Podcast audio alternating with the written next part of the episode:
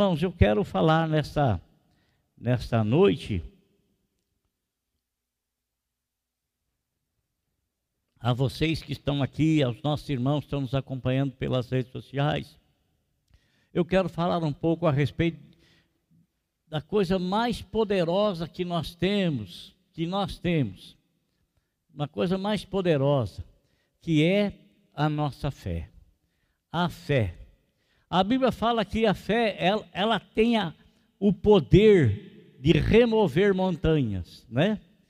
Remover obstáculos, remover montanhas. Ela é tão preciosa, tão preciosa, tão preciosa, que tem um ladrão, tem um ladrão que ele quer de todas as formas, de todos os jeitos roubá-la.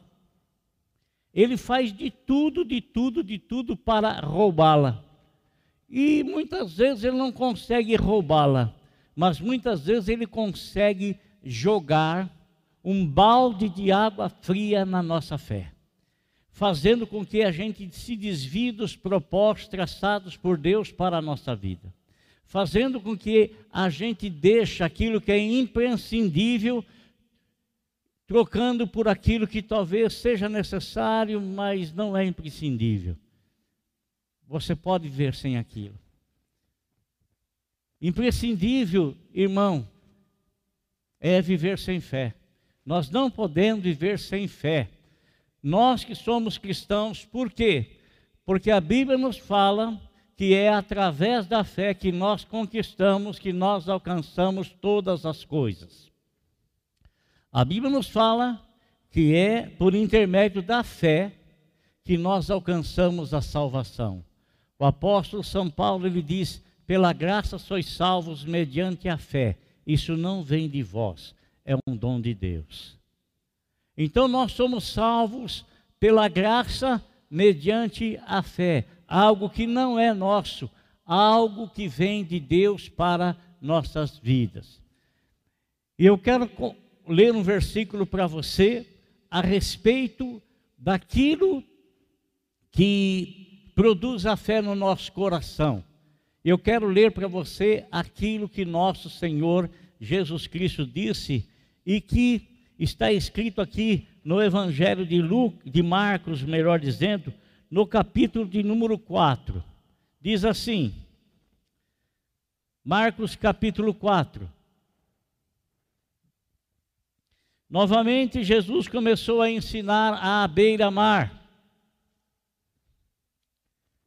Reuniu-se ao seu redor uma multidão tão grande que ele teve que entrar num barco e assentar-se nele. O barco estava no mar, enquanto todo o povo ficava à beira da praia. Ele lhes ensinava muitas coisas por parábolas, dizendo em seu ensino: Ouçam, o semeador saiu a semear. Enquanto lançava a semente, parte dela caiu à beira do caminho, e as aves vieram e a comeram. Eu quero falar apenas sobre esta semente. Esta semente é onde o Senhor Jesus Cristo disse, ele chega ali à, à beira do mar, a pessoa flui até, a, até onde ele está, se aglomeram muito perto dele, então ele vê a necessidade dele adentrar no barco e ir para um pouco para dentro do mar, e aí ele se assenta no barco e o povo fica na praia, e ele então da praia começa a dizer: Ouçam, o semeador saiu a semear. E enquanto ele semeava, parte da semente caiu à beira do caminho, e vieram as aves dos céus e se apoderaram daquela semente e comeram aquela semente. Quando o Senhor, em particular, é questionado pelos seus discípulos, porque eles não entenderam o que é que o Senhor estava contando, o que é que o Senhor estava querendo dizer com aquilo, E eles queriam ter um entendimento maior, um entendimento melhor. É muito bom, irmão, quando a gente lê alguma coisa e a gente não tem uma compreensão exata daquilo que nós lemos, mas a gente não deixa para lá, não. A gente tem o interesse de descobrir, de saber, de entender o que é que o Senhor estava querendo dizer com aquelas palavras. E assim os discípulos faziam. Eles, eles não entendiam tudo que o Senhor dizia, não. Mas em particular eles tinham interesse e eles questionavam o Senhor a respeito da pregação, a respeito do ensinamento que ele transmitia. Amado, e isso está à nossa disposição.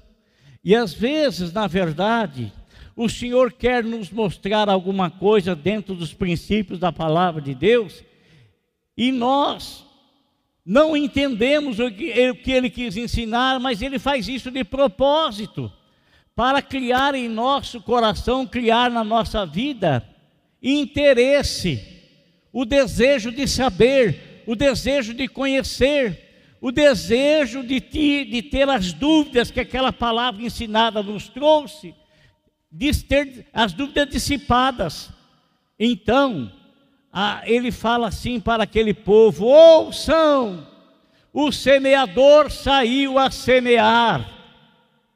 E enquanto ele semeava, parte da semente semeada caiu à beira do caminho. O apóstolo São Paulo, no livro de Romanos, ele diz assim: que quando você começa a ouvir a palavra de Deus, há um propósito de Deus em você, você ouvir a pregação. E o propósito é esse: produzir fé no nosso coração. O apóstolo São Paulo disse que o que produz fé no nosso coração é a palavra de Deus. Quando você começa a ouvir a palavra de Deus, então ela passa a produzir fé no teu coração. E nós, quando ouvimos a palavra de Deus, nós podemos ouvir essa palavra direcionada das mais diversas formas dos mais diversos propósitos. Por exemplo, o apóstolo São Paulo, em sua carta aos Tessalonicenses, ele quis despertar o interesse daquele povo a respeito da volta de nosso Senhor e Salvador Jesus Cristo. Então, no livro de Tessalonicenses, ele bate assim na palavra, bate falando às pessoas escrevendo aquelas pessoas a respeito da volta de nosso Senhor Jesus Cristo. Essa volta, irmão, que está tão iminente em nossos dias, esta volta que está que está tão preparada, tão preparada, tão preparada, tão preparada, e nós sabemos que an, para antever a volta do Senhor Jesus Cristo, existem sinais que estarão acontecendo, e nós já estamos vendo mais muitos, muitos, muitos sinais que o próprio Senhor Jesus Cristo disse: Olha, quando vocês verem acontecendo isso, isso e mais aquilo, levantai os vossos olhos, que está perto a vossa redenção. Isso é, levante os vossos olhos, que está eminente a volta do Senhor Jesus Cristo para nos arrebatar. O apóstolo São Paulo também, ele nos ensina, ele nos fala que quando nós ouvimos a pregação do evangelho e quando essa pregação ela fala a respeito, a respeito da providência divina para nos salvar, e nós ouvimos então o que? A palavra da salvação a palavra da salvação. E a palavra da salvação, ela produz o que no nosso coração? Ela produz fé. Por isso o apóstolo São Paulo fala: pela graça sois salvos mediante a fé. Isso não vem de vós, é um dom de Deus, não vem das obras para que ninguém se glorie. Então, quando nós ouvimos a palavra da salvação, essa palavra produz em nós fé para sermos salvos.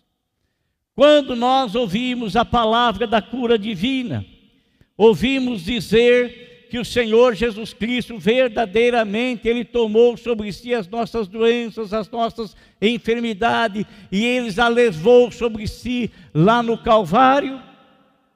O que que nós lembramos? Lembramos da cura divina. Então lembramos que o Senhor Jesus Cristo ele morreu para produzir também na nossa vida, para providenciar para a nossa vida também o que? A cura divina. Ele morreu para nos curar. Ele morreu para nos salvar. Amém? Então, irmãos, este semeador que saiu a semear, sou eu, é você, somos todos nós que falamos da palavra de Deus. A palavra ela é uma semente, uma semente que você joga ela, que você lança essa essa palavra e você lança essa semente na terra dos corações que estão te ouvindo. Nos corações que estão te ouvindo, então você lança esta essa semente, você lança esta palavra. E a Bíblia Sagrada, ela chama-nos a atenção para que quando a gente ouvir o Evangelho, quando ouvir a pregação, para nós não termos o nosso coração endurecido com respeito àquilo que nós estamos ouvindo, porque pode ser a última oportunidade que estamos tendo, pode ser a última pregação, pode ser a última, o último Evangelho, pode ser a última vez que vamos estar ouvindo, nós não sabemos, é Deus quem sabe. Mas irmãos, ele fala assim, que enquanto ele lançava a semente, a semente caiu à beira do caminho, vieram as aves dos céus e comeram esta semente. Aí mais para frente, o Senhor Jesus Cristo, então, questionado pelos seus discípulos, questionado por eles que não entenderam muito bem esta, esta palavra, o questionam para ter o melhor entendimento e o Senhor Jesus Cristo, então, ele passa a explicar. E ele diz o seguinte: o semeador semeia a palavra. Algumas pessoas são como a semente à beira do caminho, onde a palavra é semeada, logo que a ouvem, Satanás vem e retira a palavra nelas semeada. Que coisa, irmãos. O semeador semeia a palavra, a semente cai à beira do caminho, as aves do céu, que, do céu que vêm e comem essa semente, é Satanás que rouba a palavra semeada do coração da pessoa. Ele rouba. Uma vez a palavra sendo roubada, a palavra que gerava a fé é tirada do coração, consequentemente, a fé também é tirada do coração da pessoa. A fé ela é roubada, a fé ela é tirada, é extraída. E uma vez roubada a palavra, uma vez roubada a mensagem, ela fica sem produzir a fé no coração da pessoa que consequentemente poderia levá-la a receber benefícios pela palavra que ela ouviu, se essa palavra tivesse tido a oportunidade de criar fé no coração da pessoa. Por isso, amado irmão, preste atenção numa coisa que eu vou te dizer. Todos nós, todos nós indistintamente, nós temos um amigo que é mais chegado que um irmão. Mas todos nós também indistintamente nós temos um ladrão que vive ao nosso redor, querendo roubar a palavra que foi semeada na nossa vida, para que a nossa vida não tenha e não alcance a produção de frutos. Guarde o que tens, para que ninguém roube a tua coroa.